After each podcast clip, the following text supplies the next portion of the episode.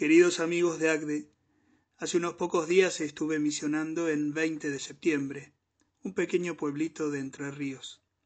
Y aunque ese particular modo de anuncio del Evangelio ya lo he vivido muchas veces, vuelvo una vez más sorprendido. Fue extraordinaria la hospitalidad con que la mayoría de la gente recibió nuestra visita en estos días. La misión, tal como la realizamos allí, sería impensable en nuestra ciudad, donde las malas experiencias han ido empujándonos a vivir siempre en guardia, constantemente atentos a no exponernos, pendientes de las mil formas de aislarnos para sentirnos un poco más seguros. Aquí sería imposible llegar a una casa sin previo aviso, entrar en ese lugar y desde ese mutuo desconocimiento iniciar un diálogo que uno nunca sabe bien cómo transcurrirá ni cuáles serán sus logros. Creo que el encuentro que se produce al visitar cada casa para hablar de la vida y de Dios con las personas visitadas presupone una doble afirmación de confianza en el otro. Por una parte, la del misionero, que se anima a irrumpir en la vida del otro, golpeando las palmas frente a su hogar porque sabe que tiene algo bueno para compartir y tal vez pueda haber alguien dispuesto a recibirlo. Por otra, la de los visitados, que son capaces de detener su actividad y hacer espacio al que llega, porque si viene hay algo que le trae o que necesita.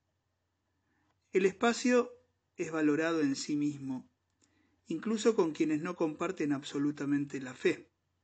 Hay algo muy elemental, básico, que se reconoce como punto de partida y que da pie a todo lo demás.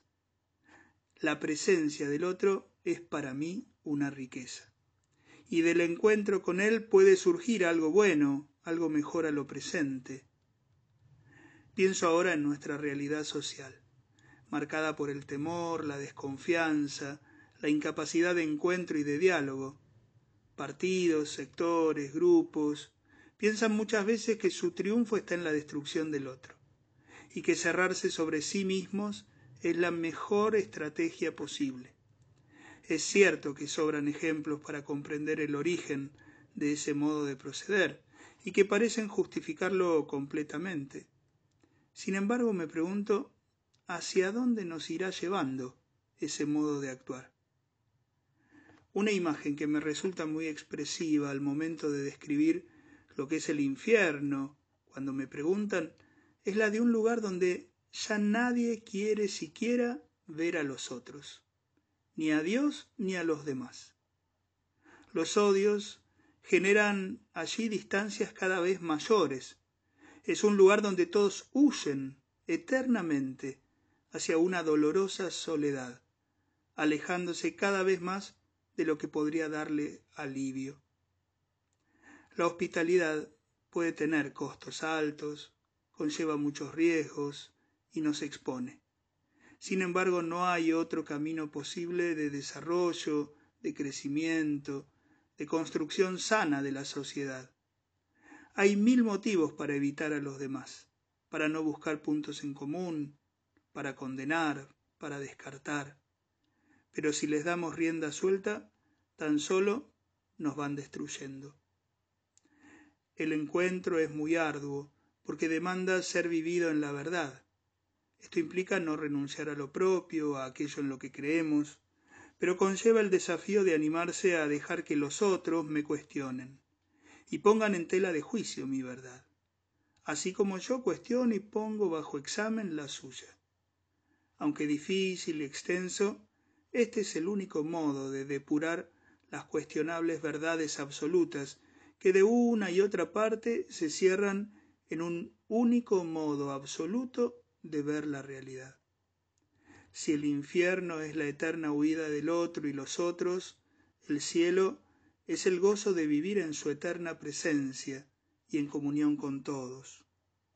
Para quienes caminamos por la tierra hay dos opciones opuestas, y cada una de ellas nos pone en camino a un lugar diferente.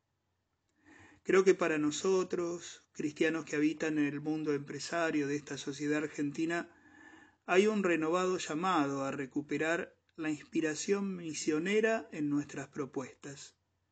Tendremos que pararnos frente a casas desconocidas, incluso de mala fama, a golpear las palmas pidiendo momentos para el diálogo abierto y sincero, donde compartir con todos las búsquedas y esperanzas que puedan ir abriendo caminos.